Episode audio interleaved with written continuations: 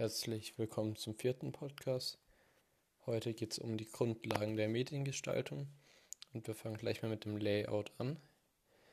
Ähm, also die Formate und die Formatwirkung. Das Hochformat wirkt dynamisch, das Querformat wirkt passiv und ruhend und das quadratische Format wirkt ausgeglichen. Das Gestaltungsraster das Raster hilft, die Fläche zu organisieren, ist ein Vorteil von einem Gestaltungsraster.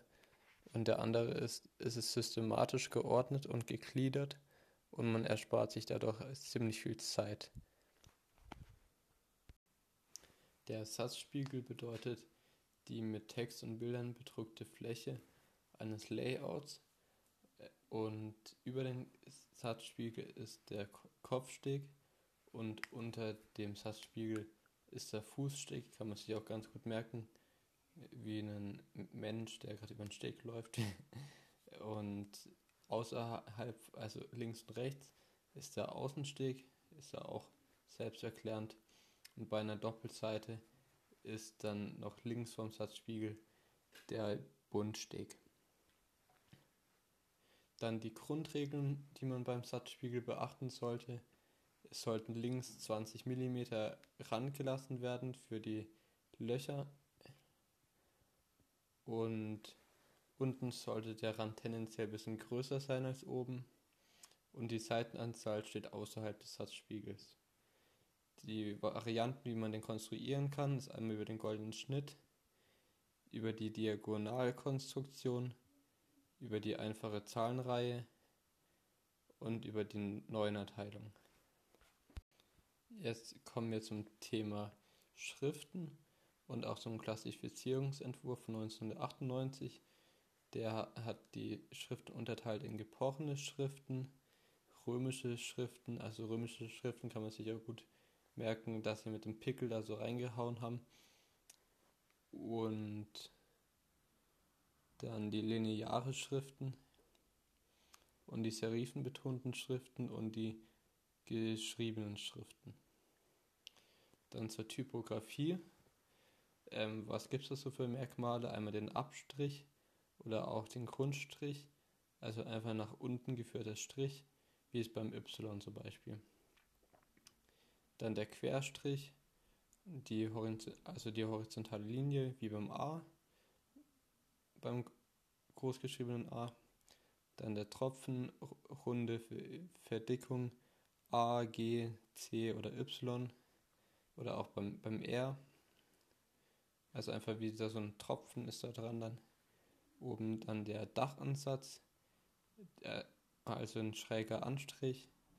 Der, dann gibt es noch den Endstrich, also beim Abschluss zum Beispiel bei U oder A, so ein kleiner Strich noch unten dran. Dann der Aufstrich, einfach ein nach oben geführter Strich, wie beim Y, nur halt nach oben. Dann die Serife, ähm, ja, ich glaube ja, jeder weiß, was eine Serife ist. Dann gibt es noch den Anstrich, ähm, also Nase oder Ansatz genannt. Also wie beim U, wenn da so zwei Striche so quer oben drauf wären. Dann Achse der Rundung, wie es beim, beim O zum Beispiel, oder hast eine geringe Strichstärke oder eine starke. Und dann gibt es noch die Punze. Da ist einfach die Innenfläche eines Buchstabens gefüllt. Also zum Beispiel beim P oder beim B. Dann bei der Typografie ähm, zum Thema Höhe. Also ich, ich habe jetzt hier als Beispiel ein großes H, dann ein G und dann ein B. Und die Schriftgröße umfasst halt einfach von ganz oben bis nach ganz unten, so ganz blöd mal gesagt. Dann die Versalhöhe umfasst hier das ganze Haar, also vom oben bis unten das Haar. Die Unterlänge umfasst den kleinen Strich beim G unten. Dann die Mittellänge umfasst hier zum Beispiel auch beim G und B die, also halt dieses Hauptstück mal ganz blöd gesagt, und die Oberlänge umfasst dann hier halt auch zum Beispiel beim B den oberen Strich. Dann zur Schriftfamilie. Also alle Varianten des Schriftbildes einer Schrift werden als Schriftfamilie bezeichnet. Also zum Beispiel eine Schriftfamilie wäre zum Beispiel Helvetica, von der es dann verschiedene Schriftschnitte, wie zum Beispiel Helvetica Medium, Helvetica Bold, Helvetica Kursiv gibt. Und das zeichnet einfach eine Schriftfamilie dann aus.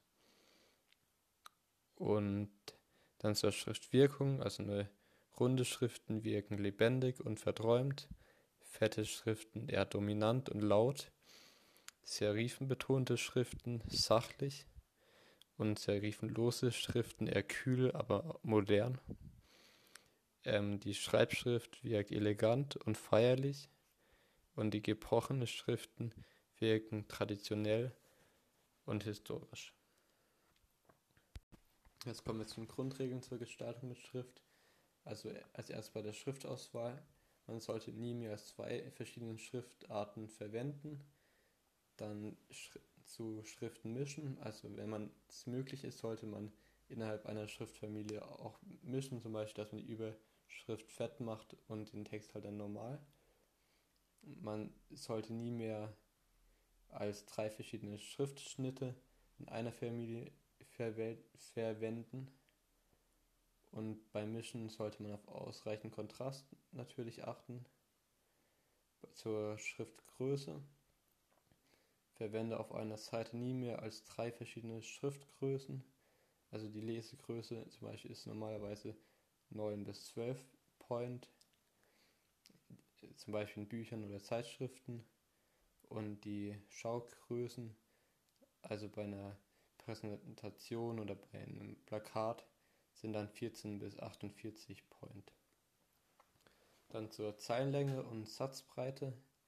Bei, 8, bei, bei einer Schriftgröße von 8 Point wird empfohlen, dass man so eine dass man 55 bis 60 Buchstaben pro Zeile hat und bei 12 Point sollte man 75 bis 80 Buchstra Buchstaben pro Zeile haben. Dann zum Zeilenabstand. Ähm, den Zeilenabstand von 100% sollte man vermeiden, da es dann keine gute Lesbarkeit mehr hat und hat einen dunklen Grauwert. 120% Zeilenabstand wären no normal und sind sehr gut lesbar. Und bei 130 bis 150 Prozent, das benutzt man dann für wissenschaftliche Arbeiten. Das kann man sich ja gut merken, zum Beispiel, wenn ich jetzt in Chemie einen langen Text schreiben würde, will ich auch einen Zeilenabstand möglichst hoch machen, dann muss ich weniger Text reinschreiben. dann zu den Satzarten. Ähm, beim Flutter-Satz, also dass er rechtsbündig oder linksbündig ist, ähm, den benutzt man hauptsächlich bei Buchtiteln. Man sollte dabei Treppen oder optische Löchern vermeiden.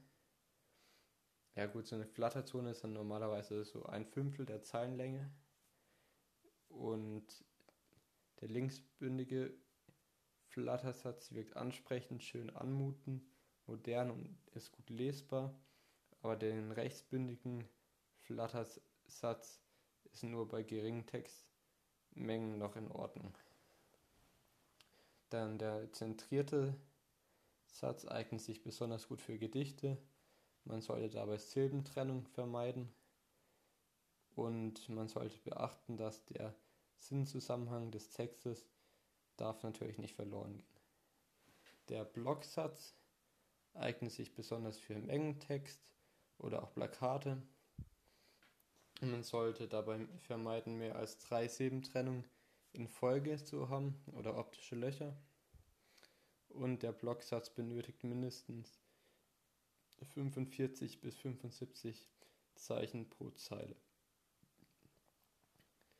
Und die maximale Schriftgröße für einen Blocksatz liegt bei 12 Point. Dann Sch Schrift auszeichnen, also einzelne Wörter optisch her hervorheben.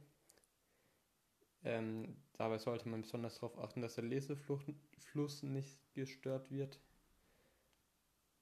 Und man sollte halt eher eine kursive Schrift zum Beispiel zum Auszeichnen benutzen, anstatt mit einer Unterstreichung ein Wort hervorzuheben.